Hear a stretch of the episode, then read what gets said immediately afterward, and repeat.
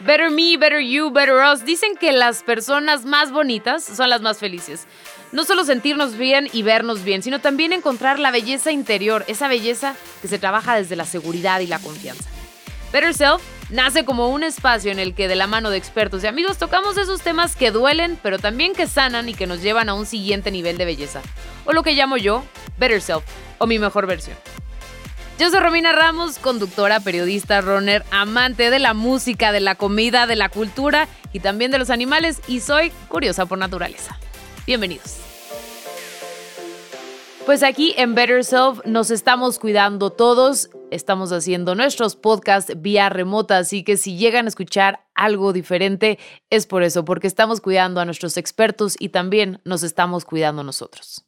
Gracias por acompañarnos en otro programa más de Better Self, otro podcast, un episodio más. Y hoy vamos a estar hablando de un tema muy relacionado al Día de la Mujer, un tema que ha tomado mucha fuerza últimamente y que debería de seguir tomando fuerza. En ocasiones suele ser pues un poco polémico y nuestra invitada de hoy es Chantal Escartín, también la conocen como arroba mamá feminista, eh, mexicana, activista de los derechos de la mujer en la maternidad, de la primera infancia, por supuesto feminista, apasionada, la activista educadora de lactancia y directora del colectivo Normalizando la Lactancia Materna en México, promotora también de la maternidad informada y el respeto a las decisiones de cada mujer, como diríamos aquí en Better Self, una chingona eh, comunicóloga también de profesión y trabaja como productora audiovisual. Chantal, gracias, gracias por acompañarnos. Romina, muchísimas gracias por invitarme. Estoy muy, muy, muy contenta de poder compartir con ustedes desde mi experiencia y llegar a más mujeres con este tema súper importante y también, pues, controversial, ¿no? Como lo es el feminismo. Creo que tendríamos que definir en primera instancia qué es el feminismo para quitarnos este pues mal sabor de boca que, nos han planteado.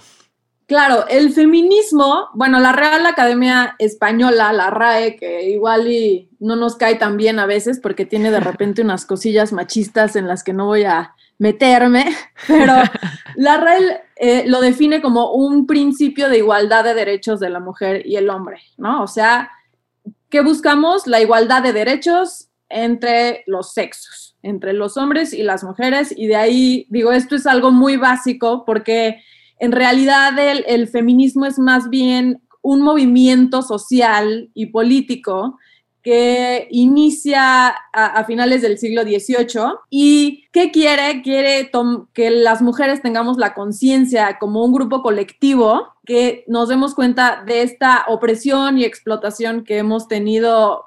No podíamos estudiar, no podíamos eh, votar, o sea, empieza con la primera ola feminista en el siglo XVIII bueno, el tema del feminismo es muy complejo, ¿no? Tiene, tiene muchísima historia, es un tema de maestría y doctorado, pero si quieres podemos eh, pues hacer un breve resumen de la historia. ¿Cómo ves?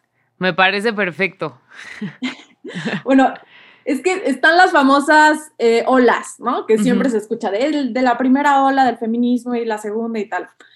La primera ola feminista eh, es en, durante el siglo XVIII y ahí fue cuando las mujeres eh, comenzaron a cuestionarse sobre estos privilegios masculinos, sobre la educación, ¿no? lo que comentaba, sobre sus derechos, porque antes se decía que era como una cuestión biológica, ¿no? que las mujeres biológicamente no podíamos estudiar. O sea, imagínate que biológicamente nuestro cerebro era diferente al, de los hombres, entonces no podíamos ir a la escuela, solo los temas de, las de la política no podía estar eh, las mujeres no podíamos involucrarnos porque pues nuestras emociones eh, o, pues no, simplemente no éramos capaces. Pues. Bueno, creo que ese tema sigue bastante vigente, ¿no? Que muchas veces dicen que las mujeres no deberíamos estar en, eh, inmiscuidas en la política porque, porque nos gana la emoción o que no deberíamos de tener cargos directivos porque nos gana la emoción. Exacto, igualito, así, pero antes no votábamos.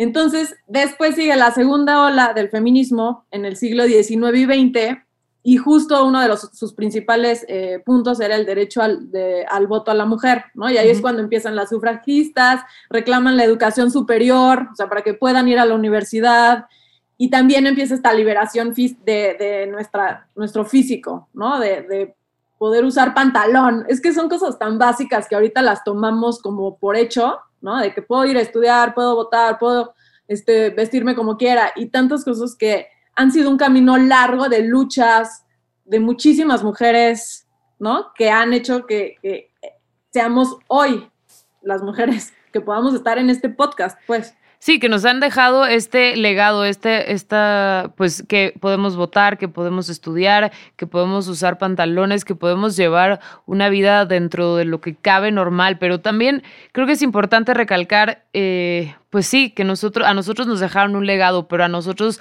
ahora nos, nos toca dejar también un legado en otra, una siguiente ola, eh, pues porque pues sí, o sea, a mí me toca pelearme muchas veces con mi familia y no me dejarán mentir, eh, porque hemos normalizado, ¿no? Ellas, ellos, mi, mamá, mis tías, eh, mi abuela incluso aprendieron eh, pues de cierta manera ciertas cosas, ¿no? De, no, pues tú atiende a tus hermanos, ¿no? O sea, a mi mamá y a mi tía les tocó eso, ¿no? De atiende a tus hermanos, sírvele a tu novio. Mi papá incluso hubo veces que me decía, que no le vas a servir a tu novio, ¿no? Entonces es, no, pues él, él tiene manos, ¿no? Y hemos normalizado muchísimas cosas, muchísimas, eh, pues cositas que, que sí, que sí nos hacen someternos a, a, los hombres. Incluso a mí me ha pasado, ¿no? Que, que tengo amigas que me dicen, este, ay no, a mí si, no me abre la puerta eh, del coche, pues entonces no.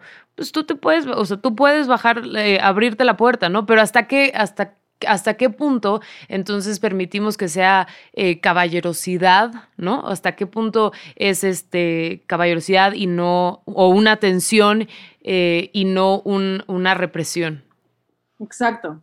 Sí, justo como dices, ahora nos toca siguió la, tercera ola feminista, que eso pasó en, en, la década del 70 aproximadamente, que es como todo esto que vimos de debates de temas sociales, culturales, como la sexualidad, la discriminación laboral, los derechos reproductivos, y ahora venimos como cargando la cuarta ola que le llaman, o que dicen que es la misma tercera ola que se hizo grande. Pero bueno, esta cuarta ola que ahorita estamos viviendo, se abrió el activismo digital, ¿no? Y entonces justo empezamos con estos temas de sororidad, de estereotipos de género, del 8M, ¿no? Del Me Too, que se hizo tan famoso, de las denuncias de acoso, de los feminicidios, y todo esto que nos está tocando ahorita y que nos está, nos estamos como las mujeres eh, reencontrando y platicando y cuestionándonos justo de por qué esto es caballerosidad, quiero un caballero, qué significa el que sea un caballero, yo también puedo, de dónde viene esta caballerosidad, que finalmente viene del tema de que nos van a ayudar porque no podemos, pues, porque somos delicadas y porque este, pasa tú primero para que yo te cuide y demás, ¿no? Entonces, pues sí, hay una línea delgadísima en, en el que dices, dices, bueno, pues caballerosidad puede ser que dicen, es que así me educaron, yo no puedo, ¿no? tengo un amigo que me decía, es que yo no puedo no abrirle la puerta a mi mamá. Y pues sí, o sea, está como en un punto medio que tenemos que ir viendo. Reaprendiendo. las cosas que nos tenemos que cuestionar hoy en día. Tocaste un punto muy importante, además de ser feminista, además de ser eh, pues una mujer tan, tan fregona, eh, eres mamá. Eh, y hablas un poco de así me educaron, ¿no? Así, entonces también como nosotras como mujeres, porque sí, o sea, ese es, ese es muchas veces el pretexto de muchos hombres, ¿no? Pues así me educó mi mamá, ¿no? Y, otra vez la culpa recae sobre la mujer, ¿no? y, no y no sobre el aprendizaje de, del, padre, ¿no? Que también tiene mucho que ver en, en, la educación de un ser humano. Entonces tú como mamá, como mamá feminista, eh, eh, ¿cómo, cómo, le, ¿cómo podemos romper esto? ¿Cómo podemos reaprender para enseñar? Para educar. Sí, o sea, justo como las experiencias que tú cuentas y que también pasa igual en mi familia, ¿no? O sea, en mi familia que mis primas atienden a mis primos y ellos mientras ven la tele, ellas les cocinan y lavan y, y demás. Y tampoco puedes culpar a mi, puedo culpar a mi tía, ¿no? Por completo, ¿no? Como, ay, así las educaron y demás, porque estamos todos, todas las personas inmersas en una sociedad y en un mundo completamente machista. Y esa es la realidad. ¿no? O sea, Tristemente. en México, sobre todo, hablando ya de, un feminismo latinoamericano que es muy diferente a, a, muchos otros, ¿no? Cada país tiene que concentrarse en su propio feminismo definido en su propia sociedad y en el mexicano es muy, muy, muy machista, viene muy arraigado. Eh, sí, de, servicial, sí, muy arraigado. Entonces creo que nosotras, las nuevas generaciones de mamás que somos eh, millennials y que ahí vienen las centennials a ser mamás, porque ya las centennials tienen 21 años y no lo puedo creer, los que nacieron en el 2000 ya van a ser mamás. Y, y cuarentena además de un año. Exacto, cuarentena de, casi, ya van a ser seguramente dos años, imagínense los, los bebés que les llaman los pandemials, van a, van a surgir de estas nuevas generaciones de, de mujeres y hombres también, que nos estamos cuestionando absolutamente todo y es muy importante que no sigamos pasándole este tipo de, educación machista a nuestras hijas e hijos. Y la educación para mí, o sea, para mí es muy básica que todas las personas eduquemos con perspectiva de género.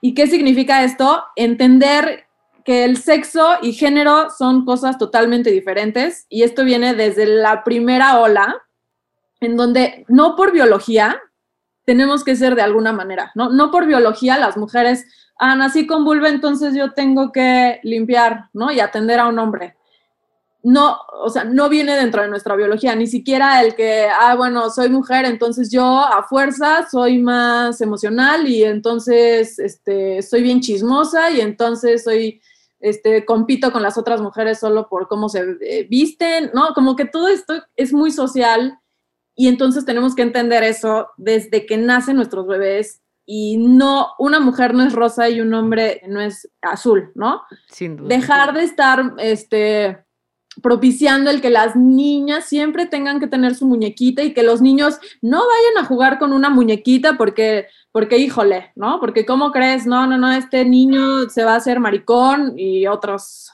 cosas horribles que, dicen. ¿No? Entender y poder darles la libertad de, que los humanos somos individuos, ¿no? Más que un género, somos individuos y tenemos la libertad de decidir qué somos sin que nos estén etiquetando que si una niña le gusta jugar fútbol es marimacha. No, es una niña que le gusta jugar fútbol. Que si a un niño le gusta jugar este, con su muñeca es gay. No, no es gay, es un niño que igual y está aprendiendo a paternar. Algo tan importante, tal cual. Tú, por ejemplo, como madre, cuéntanos, ¿has tenido como alguna experiencia de este tipo, algún conflicto con alguna, alguna otra mamá que te diga, pero es que ¿por qué dejas que tu hijo haga esto? Pues hasta ahorita no, pero por ejemplo, yo tengo una hija, digo, tiene tres años ahorita, tampoco es como que puede tomar muchísimas decisiones, pero las poquitas que toma, por ejemplo, vamos a, comprar ropa y yo no le digo, ah, no, este es de niños y este es de niñas, solo vete al lado de las niñas entonces yo le digo, a ver, ¿qué ropa te gusta? Y da igual. O sea, va y, se va al lado de los niños y compra la camiseta de dinosaurios, el del cochecito, el del personaje, este, del perrito que es niño, y luego se va el de las niñas y compra la de Elsa y compra la, ¿no? Entonces, como que justo propiciar el que el que se vista como quiera. Y sí me ha pasado, por ejemplo, ahorita que me recuerdo mucho de una ocasión en donde cuando podíamos salir a reuniones y mi, mi hija iba vestida con una camiseta con un dinosaurio y unos pantalones y, y tenía el pelo cortito. X, pero porque no, se, no le crecía, o sea, no, no porque yo la, le hacía el pelo corto, me, me da igual. Eh, y un niño le, le, le empezó a decir, tú eres niño, tú eres niño. O sea, como que la empezó a molestar diciéndole que era niño y que, que por qué se vestía como niño y no sé qué. Y solo eso, o sea, como que me molestó, pero luego me di cuenta que, pues sí, que los papás, pues son, al final ese niño es un reflejo de lo que los papás opinan y dicen, ¿no? Y que si mi hija de dos años no iba vestida de rosa con un vestido de princesa, entonces está, era rara, ese tipo de cosas. Pero también me he tratado de, de, de rodear de gente que piensa como yo que digo, igual y no está tan bien, ¿no? Porque después cuando salgamos al mundo de la escuela, cuando se acabe la pandemia y vayan a la escuela y mi hija se dé cuenta de todo lo que hay, eh, pues igual y como que medio va a ser un shock, pero bueno, por lo pronto, así, así estamos. Y justo, ¿cómo piensas plantearle? O sea, porque hablabas, cuando nos contabas esta historia de del niño molestando a tu hija, ¿no? Que yo lo llamaría buleando. Eh, pero, ¿cómo le dices a tu hija? No, tiene, no, no eres niño porque te estás vistiendo así.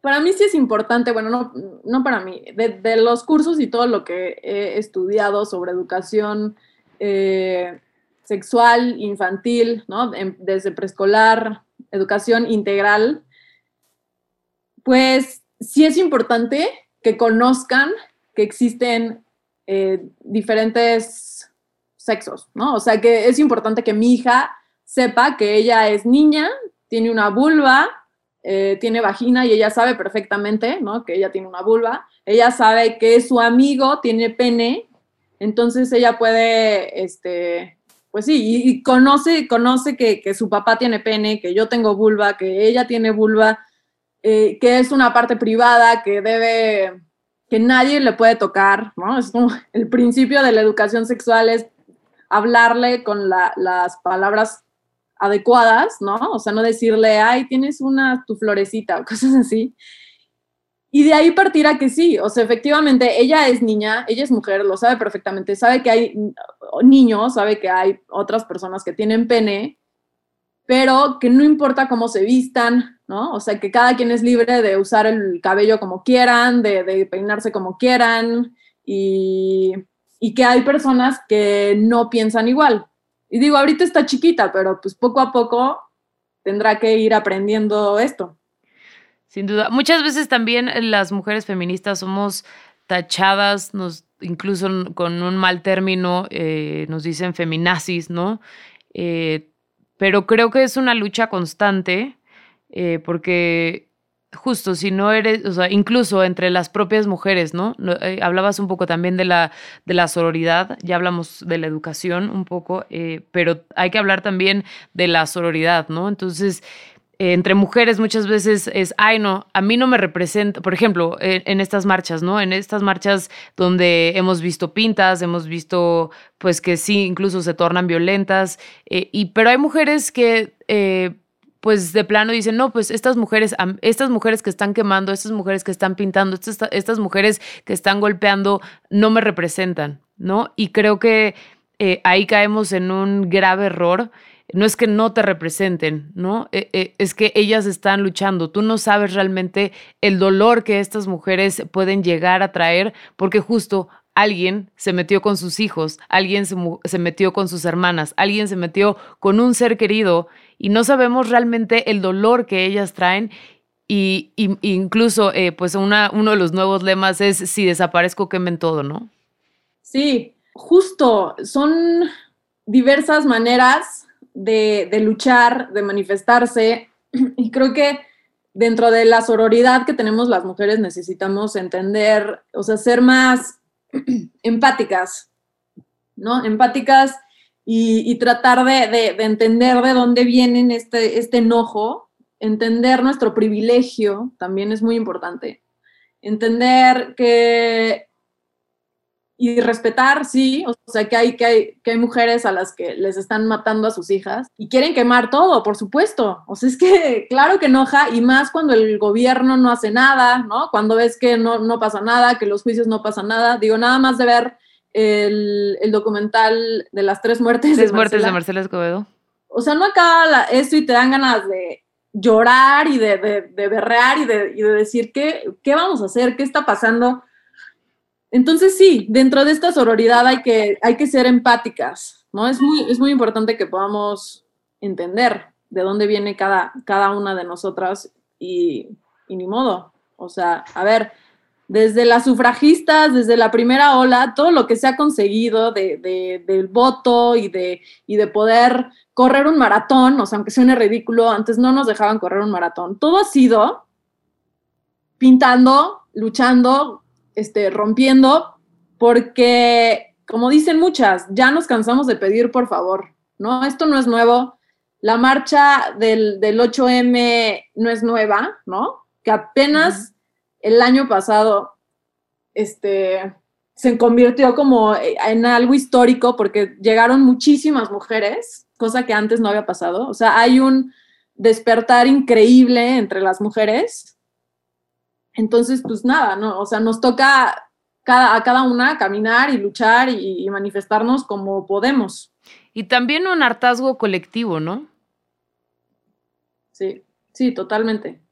Sí, porque, o sea, ya todo lo que se ha hecho, ¿no? Todo lo que se ha luchado, todo lo que se ha pedido y, y, de repente parece que somos como la burla, ¿no? La burla de todos. Y es muy triste ver eso, que justos, en lugar de que haya una conciencia y que haya un cuestionamiento de, a ver, está pasando esto, ¿por qué están ahí? ¿Por qué están haciendo esto? Es, ay, no, están rayando, este, están haciendo esto, feminazis, no me representan y, este tipo de comentarios que, pues, que no suman, ¿no? Es como de, ok, no te representan, este, porque están, porque quemaron algo lo que sea, entonces, ¿tú qué vas a hacer? ¿No? Eso es lo, como algo que me desespera mucho, que yo veo de muchos, muchos comentarios en, en, las redes sociales de, ay, ¿por qué hacen esto? Y que, ay, que el ángel y no sé qué, ok.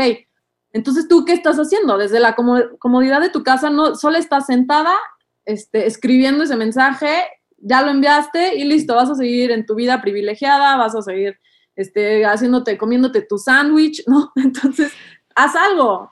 Y algo que también deberíamos de reflexionar como mujeres, eh, como, como seres de esta sociedad, creo que tendríamos que hablar también que si si tú estás diciendo que no te representan, te puedo asegurar que las mujeres que tú estás diciendo y que tú estás rechazando y que tú estás, eh, pues, eh, diciendo que no te representan, son las primeras que van a salir a buscarte, son las primeras que se van a empezar a mover en redes sociales para que tú, para que tú o tu cuerpo, desafortunadamente, tenemos que hablar que eh, pues en México nos matan 10 mujeres al día. Exacto. Sí, sí, que somos, o sea, son las mujeres que van a salir a quemar todo y a gritar tu muerte y a, a buscarte y, y a exigir justicia. Pero poco a poco, o sea, yo creo que esto que está pasando, sobre todo en México, hay un despertar muy fuerte y no es perfecto. O sea, el, no va a ser perfecto eh, este, este despertar, este cuestionamiento.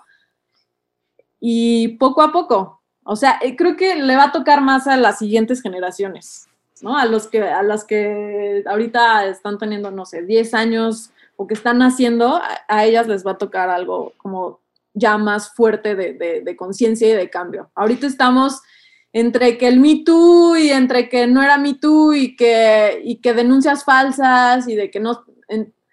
estamos de repente como que muy confundidas, ¿no? Todas las personas. Sí, o sea, creo que justo era, era un poco lo que hablábamos, que se trata pues sí, tenemos que reaprender muchas cosas como sociedad. Incluso los hombres creo que también están, eh, hay algunos que se están despertando y decir, bueno, entonces, ¿cómo me puedo aliar con ustedes? ¿Cómo puedo, cómo puedo no ser machista? ¿No? O sea, ¿cómo puedo, cómo puedo ayudarlas? ¿Cómo puedo, eh, y y creo que eso, eso también está increíble. Nosotras también estamos confundidas. Nosotras era lo que hablábamos un poco de, bueno, hasta qué punto eh, pues es caballero si me abre la puerta, hasta qué punto entonces no estoy siendo feminista y no, no estoy siendo congruente con, eh, pues con el resto de mi día a día si estoy permitiendo que alguien me pague la cuenta. ¿no? Eh, y, entonces, entonces el, el, yo no sacar la cartera o el yo no permitir, entonces está haciendo que me someta a que alguien más lo haga por mí, ¿no? Entonces creo que nosotras mismas sí, como bien lo comentas, sí estamos confundidas, pero también es, es difícil eh, pues cambiar este pensamiento, este día a día de justo, ¿no? Eh, la puerta, el, el, cargar una cosa, ¿no? Porque también estamos acostumbradas a, pues no sé, yo eh, vivo sola y cargo yo mis cosas y cargo mis cosas del súper y no necesito a alguien que me ayude, ¿no? O sea, pero, pero muchas veces era el, ay, no, no, tú no cargues, porque y sí, sí puedo cargar, ¿no? O sea, no, no pasa nada, pero eso, o sea, ¿hasta qué punto es, a ver, me estás ayudando porque crees que no puedo, porque no tengo la fuerza o porque te sientes inútil, ¿no? Sí, exacto. O sea, es un constante cuestionamiento yo lo que pienso de mí, por ejemplo, es que soy una feminista imperfecta totalmente, que estoy en una deconstrucción y construcción constante, que me estoy cuestionando todo, que no soy, este, pues ya, así como de ya soy feminista y ya este, tengo todas las, las cuestiones resueltas. Justo, o sea, el camino es que estemos cuestionándonos esas cositas, todo, absolutamente todo, ¿no? Yo ahora que tengo una hija me cuestiono qué ve, ¿no? O sea, por ejemplo, que vea una película de princesas y yo explicarle, ¿no? Explicarle, pero sí, o sea, como que sí entiende, pero entonces yo le explico y de repente este, me siento culpable porque digo, no, ella vio una película de princesas y le digo, bueno, cálmate, o sea, tampoco pasa nada. Estás en un constante cuestionamiento, ¿no? De saber hasta, hasta cómo me visto, que si me, me, gusta eh, depilarme o no, o sea, todas esas cosas que eso, que de repente te hacen sentir mala feminista o buena feminista. Y... Qué bueno que tocas un punto eh, muy importante en este podcast que queríamos hablar, justo la depilación. ¿Hasta qué grado, eh, pues, está chido? ¿Hasta qué, hasta qué grado, entonces, no, es, entonces como feminista tenemos que romper con estos estereotipos plasmados por la sociedad, hasta estos paradigmas que hemos creado, ¿no? Eh, que una mujer tiene que ser entonces eh, con ciertas medidas, ¿no? El, el típico 90, 60, 90, que creo que ya más bien esas medidas han disminuido muchísimo porque ahora yo veo mujeres muy, muy eh, esbeltas, ¿no? Cada vez las veo más flacas, perdón por el adjetivo, pero es la realidad, ¿no? Entonces, ¿hasta qué punto eh, pues tendríamos que romper estos estereotipos eh, que sí, que no. Ay, es difícil, es difícil hoy en día. De hecho, Chimamanda tiene un libro que se llama Todos deberíamos de ser feministas y otro que, es Cómo criar en el feminismo. Y en los dos libros justo habla de su feminidad, ¿no? Entonces, ella habla de que el feminismo y la feminidad no se excluyen mutuamente ella justo había sentido que el ser femenina dentro de, del, eh, no sé, o sea, que se pone vestidos, se pinta los labios, se maquilla, se pone collares, eh, usa tacones, todo esto en algún momento le avergonzaba y las la hacía sentir como que no era tan feminista o, no sé, o sea, le avergonzaba. Y ella lo que dice es que quiere que, la respeten siendo femenina, como es, ¿no? Porque lo merece. Le gusta la política y la historia y habla y tiene discusiones intelectuales y también es felizmente femenina. No, no significa ser feminista, no significa que nos tenemos que dejar a fuerza los pelos en la axila, el típico que, que, que, es hasta medio radical, ¿no? ¿Por qué, ¿Por qué el dejarte los pelos en la axila tiene que ser algo así como que, no, una mujer no puede dejárselos, da igual, o sea, da igual. Creo que estamos en una época en la que podemos decidir, podemos decidir cómo nos vemos y qué nos hacemos sin tener que estar a fuerza metidas en este estereotipo de lo que tiene que ser una mujer, ¿no? De lo que te dice la tía siempre, ¿no? De, ay, mijita, date la manita de gato para que encuentres marido, porque obviamente nuestra última meta es casarnos y tener hijos. Oigan, por cierto, un saludo a mis tías que seguramente nos está escuchando. Tías, no ha cambiado nada desde Navidad, desde Año Nuevo. Eh, sigo soltera y probablemente seguiré. Eh, pero sí, o sea, creo que tocas un punto muy importante. Oigan, ustedes, hombres, ah, seguramente en alguna apuesta se han depilado alguna parte del cuerpo y duele, ¿no? Entonces entiendan que pues también a nosotras nos duele si nos quitamos los pelos de la axila, o sea, no por, no por ser mujeres entonces sentimos menos, no, al contrario, sí sentimos y sí nos duele, pero si yo me lo quiero quitar es porque yo estoy tomando la decisión, porque yo, Romina, no me gusta lo que estoy viendo al espejo y no, no, es, por, no es por este estereotipo, ¿no? Que bien planteabas eh, un poco eh, pues no tiene nada que ver con que no sea femenina, ¿no? Eh, yo podré hablar con, con, groserías, pero pues hay días que me gusta peinarme, ¿no? Hay, eh, días que no me gusta maquillarme.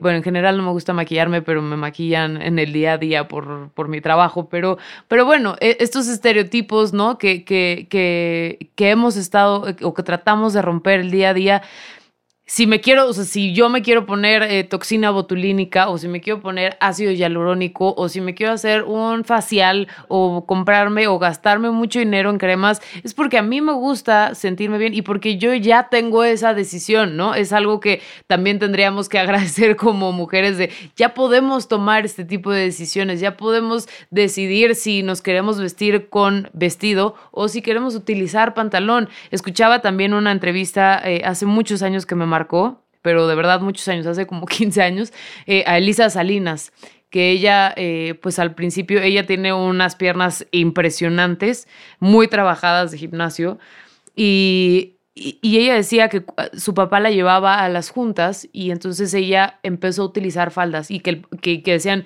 es que ¿por qué? O sea, me distraen las piernas de, de, una mujer. Y ella decía, es que justo las palabras que yo estoy diciendo son mucho más interesantes, mucho más inteligentes a que me estén viendo las piernas. Entonces nosotras también como mujeres tenemos eh, pues justo ese, ese doble trabajo de, entonces lo que estás diciendo tiene que ser más inteligente para que no te vean las piernas. Tenemos que estar luchando el, eh, el día a día con, con eso. Y justo de ahí viene también toda esta, e, esta situación de, pues yo no tengo la culpa de cómo me visto, ¿no? Yo no, te, o sea, yo no te estoy provocando, yo me visto porque yo me quiero vestir así, porque a mí me gusta y no por eso te da derecho a violarme, a tocarme, a, a, chiflarme, ¿no? Exacto, yo creo que viene de, desde este tema de vernos no como hombres y mujeres, sino como individuos. De individuos, cada mujer, cada hombre, eh, tenemos el derecho de decidir todo, ¿no? Desde nuestra sexualidad hasta cómo nos vestimos, eh, si queremos tener pelos en la axila o no, si nos queremos depilar las piernas, si nos queremos poner ácido hialurónico, ¿no? O sea, da, da igual, porque somos individuos y no tenemos que entrar a lo que tendría que ser una mujer o a lo que tendría que ser un hombre a fuerza. Justo yo, o sea, en este punto a veces me es difícil porque igual como tú, no me gusta maquillarme, o sea, no soy mucho de que me estoy maquillando, pero cuando me maquillo o me maquillan, me gusta cómo me veo.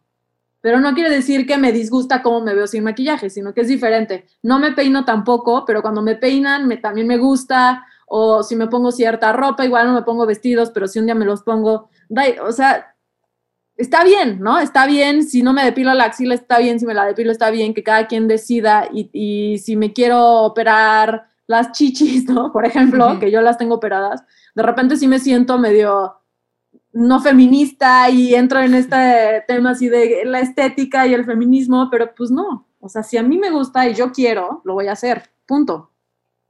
Oye, por cierto, qué bueno que tocaste el tema de los vestidos. Yo sí, eh, a mí tampoco me gustan usar los vestidos, pero en la boda de mi primo me tocó, eh, me pidió que si podía hacer como su dama de honor y todos íbamos de traje, o sea, eran hombres y la única mujer era yo y me tocó ir de traje. De verdad, en las bodas agradezco usar vestido. No sabes la tortura que es utilizar el traje.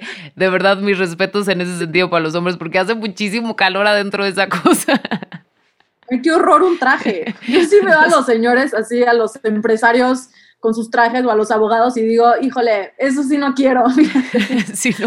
De verdad sí, agradezco, agradezco los vestidos en, ese tipo de situaciones, de verdad los agradezco. Pero justo, eh, eh, además, o sea, ya hablamos un poco de la educación, ya hablamos de la, sororidad, ya hablamos un poco de los estereotipos, eh, ya hablamos también de la historia, un poco del feminismo, pero ¿qué retos vienen ahora para para, para las siguientes generaciones, ¿cuál sería eh, tu principal reto como mamá, como, como feminista y pues también como influencer? Yo creo que hoy en día el reto es posicionar el feminismo, o sea, hablando de México, ¿no?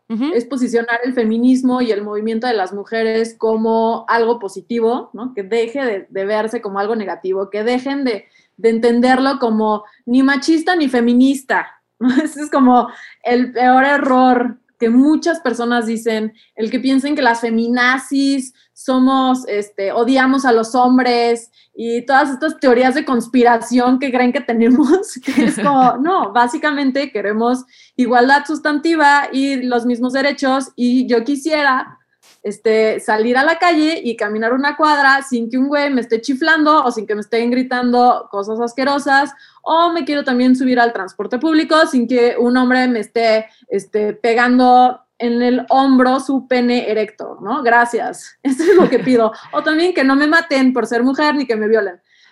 O que a mi vecina no le esté golpeando el marido, ¿no? Exacto, exacto, ¿no? Entonces es como, eh, son como cosas muy básicas que creo que eh, quitándole todo esto, este amarillismo que a veces los medios le ponen al feminismo y toda este, esta malinformación, toda esta desinformación que tiene el feminismo, creo que al final de cuentas las, las personas queremos lo mismo.